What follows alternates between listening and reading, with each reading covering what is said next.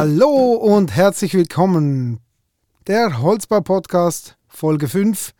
Heute mit Thomas Werle vom Erne Holzbau. Hallo Thomas. Hallo Sven. Du bist äh, bei Erne Holzbau in Laufenburg, also sprich Stein seid ihr ja unterdessen. Bist du Leiter Technik? Was beinhaltet deine Aufgabe dort? Oha, schwierige Frage. ähm, ja, ich bin. Wir haben äh, Zeit. wir haben Zeit, okay. Ich bin seit ähm, circa einem Jahr Leiter Technik ähm, und betreue Konstruktion und das Engineering, sprich Bauphysik, Statik, Brandschutz sowie auch die ganze konstruktive Seite des Holzbaus, inklusive Maschinenansteuerung. Okay.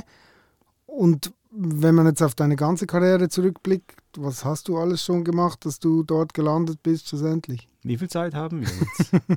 Ganz viel hoffentlich. Äh, wenn ich jetzt so zurückblicke, ähm, komme ich eigentlich aus dem Automobilbau, aus der Gießerei-Technologie. Ich habe Modelltischler gelernt, das ist der industrielle Beruf. Modellschreiner ist der handwerkliche. Es gibt den Modelltischler und habe äh, Holzmodelle gemacht für den Gießereibetrieb, äh, um eben Teile für die Automobilindustrie oder andere äh, Zweige davon äh, zu fertigen.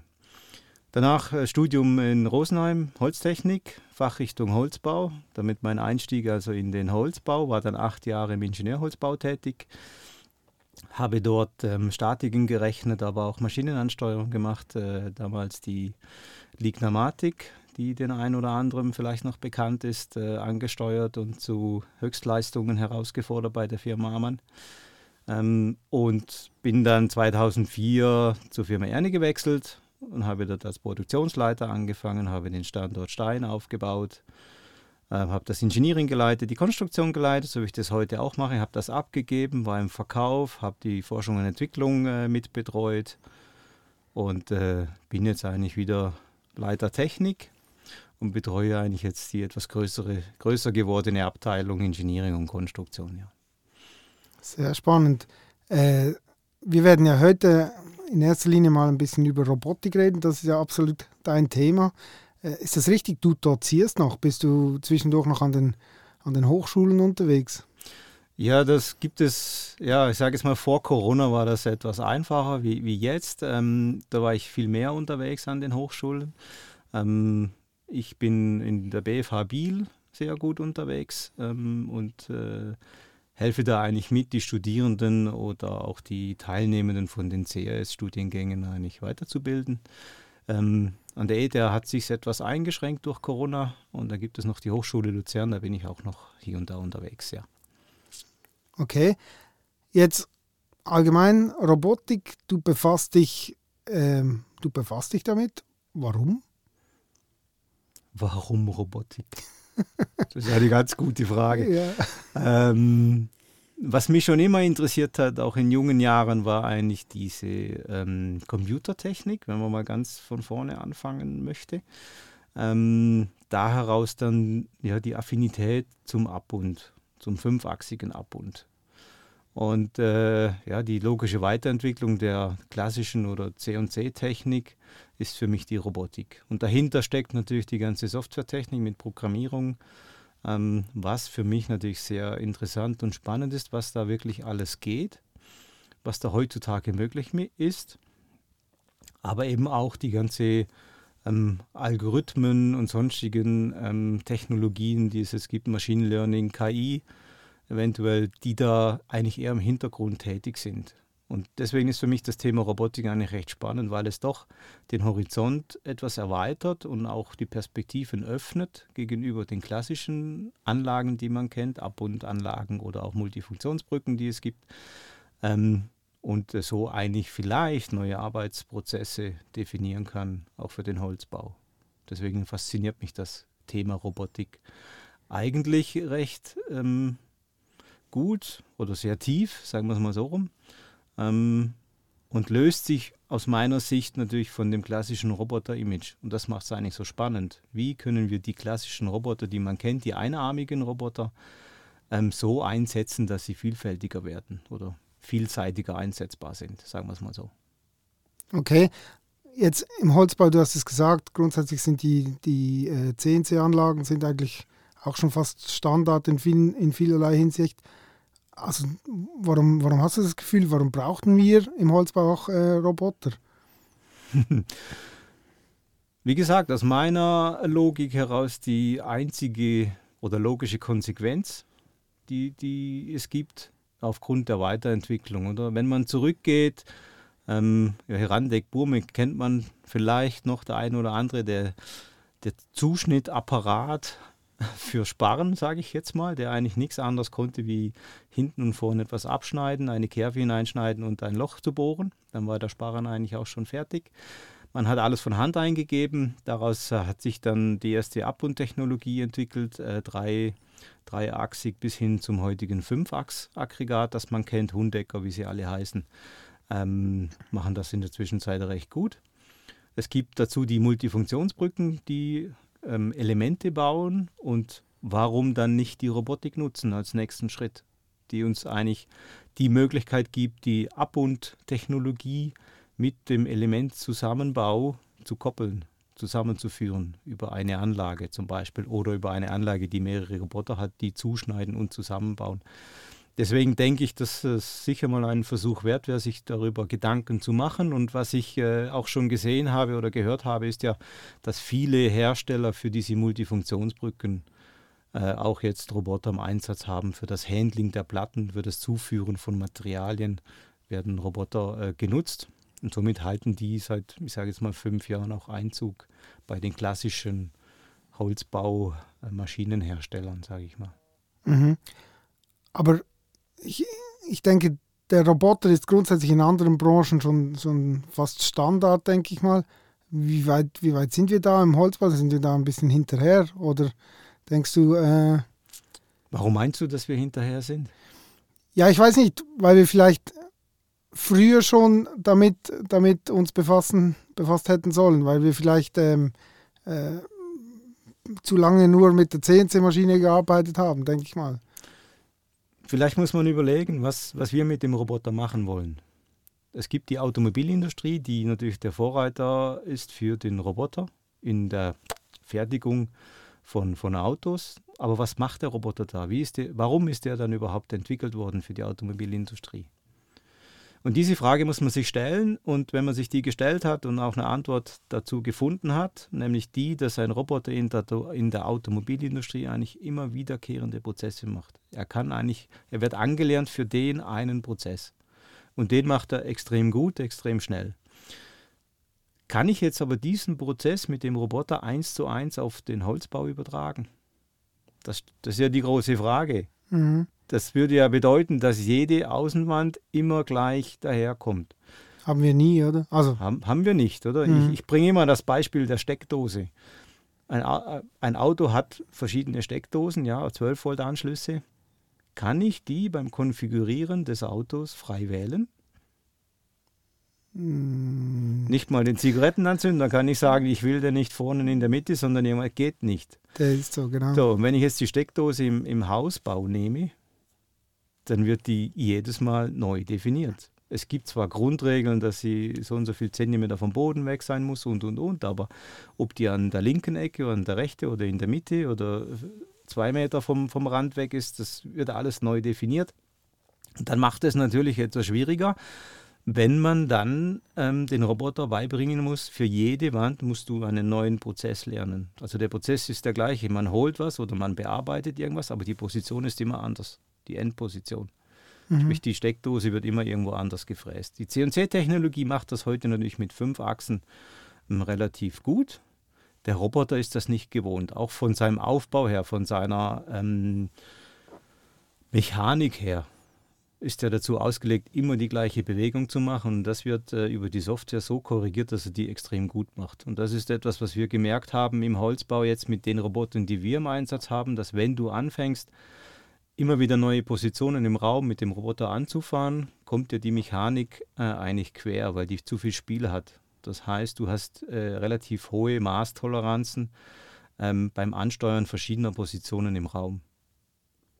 Mhm. Wenn du immer nur die eine anfährst, dann ist die immer hochgenau, aber wenn du dann für jedes Mal eine neue Position anfährst, äh, kannst du das nicht mehr so einfach äh, nachrechnen über die Software und korrigieren. Dann brauchst du, beziehungsweise dann musst du einen Roboter haben, der so wenig Spiel wie möglich in allen Achsen hat. Das ist eigentlich so die, die Schwierigkeit, wenn man den Roboter dann in den Holzbau bringen möchte, ähm, dass er oder die Anforderungen an den Roboter sehr hoch sind, was die Genauigkeit betrifft und das Spiel in den ganzen Achsen extrem minim sein muss. Sonst hast du zu viel Toleranzen bis zu 1,5, 2 Zentimeter, je nachdem, wo du hinfährst mit dem, mit dem vorderen Eck. Also du redest jetzt vor allem, wenn der Roboter als, als Bearbeiter eingesetzt wird, oder? Das kann ja auch, sein. Auch beim Positionieren. Okay. Ist egal, er macht ja immer neue, ähm, ähm, er fährt ja immer neue Positionen an. Mhm, das ist ja mhm. das Problem. Der fährt nicht immer die gleiche Position. Du kannst zwar eine, eine Platte holen mit dem Roboter, die immer am gleichen Ort liegt. Das kannst du ihm sagen aber sie muss immer irgendwo anders platziert werden. Mhm. Weil die Wand meistens etwas kleiner ist, etwas kürzer, etwas größer, etwas länger. Und somit ergibt sich immer eine neue Position und dann kriegst du diese Ungenauigkeit der Achsen, die dann beim Ablegen der Platte eine Rolle spielen, nicht beim Holen. Das ist immer die gleiche Position. Also ich höre schon, es ist ein sehr komplexes Thema. Wie, wie komplex ist es dann schlussendlich, einen Roboter zu programmieren? ihm zu sagen, was er zu tun hat? Das ist relativ einfach. Das ist eigentlich eine, relativ einfach. Relativ einfach, ähnlich wie eine C und C. Es gibt einfach ähm, diese, diese Singularität in den Achsen, dass du gewisse Bewegungen einfach nicht machen solltest, weil sich dann die Achsen übersteuern. Das hast du bei einer fünfachsigen Anlage, ist das korrigiert. Das hast du nicht die Möglichkeit. Aber wenn du sieben, acht oder neun Achsen hast, dann kannst du natürlich das Ding übersteuern. Das, das, das ist ein kleines Problem, das kann man aber softwaretechnisch lösen. Mhm. Ansonsten steuern wir unsere Roboter eigentlich über, über das klassische BTLX-Format. Das ist auch das äh, Format, das auch an die Ab- und Anlagen geht. Genau, okay. Also das ist, das ist nicht so unbedingt das Problem. Ähm, das Problem ist eben der Umgang mit den vielen Achsen. Damit der Roboter ähm, wenn er eine Position anfährt, sich nicht selbst beschädigt, weil er über diese Achsen ähm, über die verschiedenen, wie soll ich jetzt sagen, Rotationen, die die Achsen machen können, den Punkt natürlich über, ich sage jetzt mal, zehn verschiedene Arten anfahren kann. Mhm, mh. Und das macht es so komplex, weil es wahrscheinlich geht nur eine. Ja, genau. Alle anderen machen sich selber kaputt. Unglaublich, unglaublich. Ihr habt ja bei Merne äh, seit längerem einen Roboter. Wie lange ist der schon im Einsatz? Ähm, der große Roboter, der ist seit 2015 im Einsatz. Ihr habt mehrere unterdessen? Äh, wir haben inzwischen mehrere, ja. Okay, okay. Also wir haben einen Portalroboter, den haben wir 2015 in Betrieb genommen ähm, und haben als erstes Projekt eigentlich dieses Achtec Lab, das Dach dieses Achtec Lab in der ETH am Hönkerberg gebaut. Mhm. Ähm, quasi ein 3D-Druck, den wir gemacht haben mit dem großen Roboter. Ein Portalroboter ist eigentlich ja, ein, ein Roboterarm, der an einem großen Portal hängt und hin und her fährt.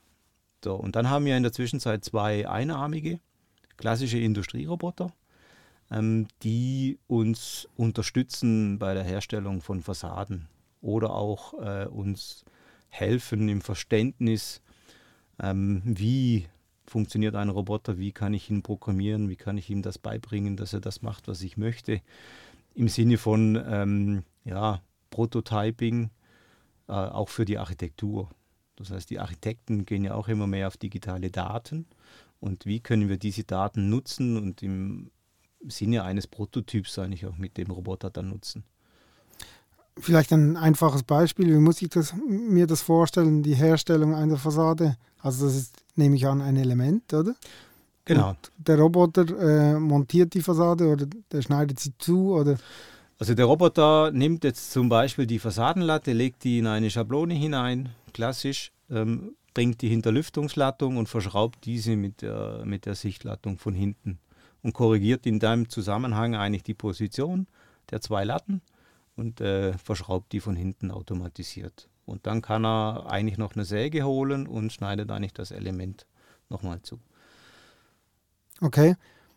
Ein Beispiel kann man, glaube ich, bei euch äh, auf dem Areal besichtigen, oder? Ihr, ihr habt da äh, so 3D-Fassaden, wenn ich das richtig äh, gesehen habe. Genau. Ist das auch vom, vom Roboter äh, erstellt. Ja, das ist so der nächste Schritt. Oder? Die, die Variante, die ich gerade eben erzählt habe, die ist eigentlich klassisch auf den normalen Fassadenbau gemünzt. Das kann ich mit einem Roboter machen.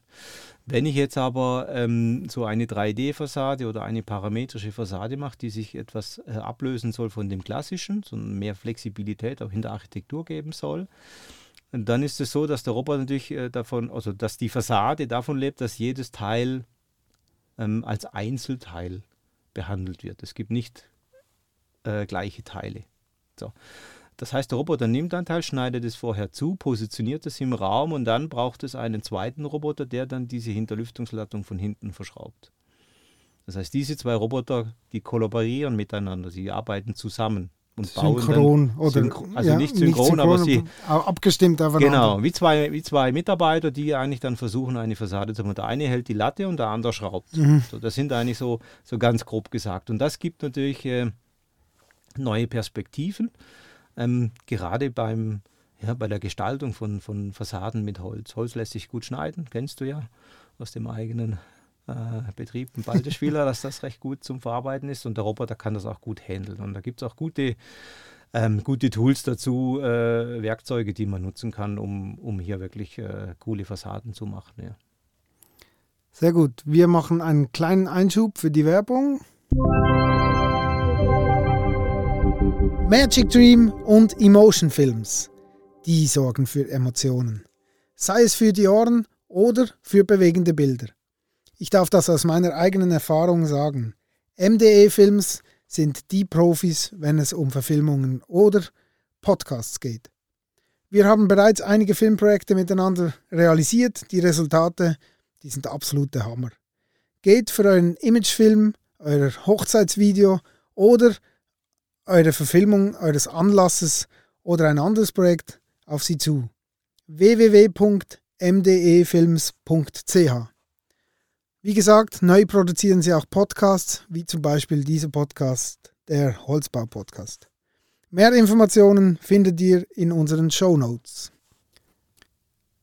Ähm, du hast ja bei der, bei der ETH ähm, Projekte gemacht, also wie du, du hast gesagt, dass das, das Dach auf dem Hönkenberg, also der obere Stock ist das, glaube ich, oder? Ja, das ist äh, das Dach ähm, von dem Achterklepp, das ist äh, ein klassisches Projekt gewesen, ja. Was, was hat man jetzt daraus äh, für Erkenntnisse gezogen oder, oder was, was, was passiert daraus für die Zukunft? Also es gibt ja ich sag mal, verschiedene Projekte, die wir gemacht haben. Eines Projekt, wie gesagt, war dieses, dieses Dach. Und das Dach war eigentlich, da, oder das Spezielle an diesem Dach war eigentlich die, die Daten, die wir bekommen haben. Das heißt, das Dach wurde parametrisch geplant und wir hatten eigentlich keine Fertigungsdaten bis zu dem Zeitpunkt, als wir mit der Produktion gestartet haben mit dem Roboter. Das heißt, die Form des Daches war immer veränderbar. Wir haben Material bestellt, wir haben die Holzdimension fixiert auf drei verschiedene Dimensionen. Dann haben wir Rohmaterial gekauft und dann kam eigentlich just in time immer dieses File, das wir gebraucht haben, um ähm, den Träger zu bauen. Das heißt, der Träger kam am, das File kam am Montagabend und am Dienstagmorgen ging die Produktion los. Das heißt, du hast wirklich erst gewusst, nachdem du das File hochgeladen hast in den Computer, was denn der Roboter jetzt wirklich bauen soll. Und äh, wir haben ein Lager äh, bereitgestellt für den Roboter, das immer voll war und dem hat er sich dann bedient von den drei Holzdimensionen. Alle äh, Latten eigentlich gleich lang und dann hat er geholt, hat zugeschnitten und hat den Träger gebaut. Und das ist eigentlich so die Herausforderung gewesen, ähm, einfach auch mal loszulassen, nicht zu wissen, was du jetzt wirklich baust, sondern der Bauherr an sich und die Architektur hat dir am Ende ein fertiges Konstrukt geliefert, welches du einfach bauen musst. Und das innerhalb kurzer Zeit. Das ist jetzt ganz ehrlich gesagt zum, zum also wenn man das nur hört, sehr schwierig sich vorzustellen. Ähm, ich glaube, wir, wir, werden da in den Show Notes auf jeden Fall noch äh, ein paar Links äh, bereitlegen für die Hörer, damit sie sich das auch noch visuell äh, an, anschauen können. Äh, extrem spannend. Wo hast du das Gefühl jetzt? Ich weiß nicht, ob, ob wir das spezifisch auf den Holzbau anschauen wollen, aber wo stehen wir jetzt da in der Entwicklung ähm, Robotik? Ja, vor allem im Holzbau eigentlich. Also was, was man merkt, ist, dass der Roboter auch im Holzbau ähm, ja, Land gewinnt oder auch zunimmt, ähm, aber eben aus meiner Sicht eher in den Bereichen, wie man ihn aus dem Automobilbau kennt. So. Ähm, es gibt ein paar wenige, die Bearbeitungen machen mit dem Roboter. Für das ist er nicht wirklich gebaut, aber er kann das auch. Ähm, und äh, er ist nicht dafür gemacht, wie gesagt, immer verschiedene Positionen anzufahren. Ähm, aber wir nutzen das und verschiedene andere auch. Aber die Mehrheit benutzt ihn eigentlich wirklich fürs Handling. Irgendwas holen, irgendwas ablegen. Ähm, was mich persönlich eigentlich antreibt, auch nochmal zurückzukommen auf deine Frage, warum Robotik? ist natürlich schon auch die Möglichkeit, ähm, diese Technologie ähm, greifbar zu machen, zu helfen, den Holzbau besser zu machen vielleicht, ähm, attraktiver zu machen für die Architektur ähm, und natürlich auch um, um die Leute etwas, ja, oder auch die Produktivität etwas zu erhöhen. So. Da dazu braucht es aber viel Know-how, viel, viel Erfahrung und die Erfahrung holen wir natürlich über solche Spezialprojekte wie das, wie das Dach oder wie auch das, das Nest, ähm, das DFAB-Haus, das wir gebaut haben. Da haben wir eigentlich die Erfahrung gemacht, wie können zwei Roboter miteinander kollaboral, äh, nicht kollateral, kollaborativ zusammenarbeiten. Wie funktioniert das? Und äh, diese Erkenntnis konnten wir natürlich bei der Fassade, die wir jetzt gemacht haben, mit zwei Robotern umsetzen und selber probieren. Aber das Grund-Know-how, das Grundverständnis muss man sich über solche Projekte, Forschungsprojekte, äh, wie man die auch immer nennen möchte, eigentlich äh, holen. Und das geht natürlich am besten mit, mit Hochschulen, die da natürlich schon äh, dabei sind und dies auch unterstützen. Und gemeinsam mit der Architektur, wie es mit der ETH zusammen natürlich, macht es extrem Spaß. Und es ist auch mal zu sehen oder schön zu sehen, wie die andere Seite des Baus tickt, nämlich die Architekturseite gegenüber dem Holzbau. Wie bringt man das jetzt über diese neue Technologie besser zusammen, oder? Das ist ein, eine sehr spannende Aussage. Das ist, das ist genauso. Ich glaube, das ist der richtige Zeitpunkt, äh, sich die Frage von, von Thomas Rohner kurz anzuhören, der das äh, aus der letzten Folge ähm, ge gefragt hat. Hier die Frage.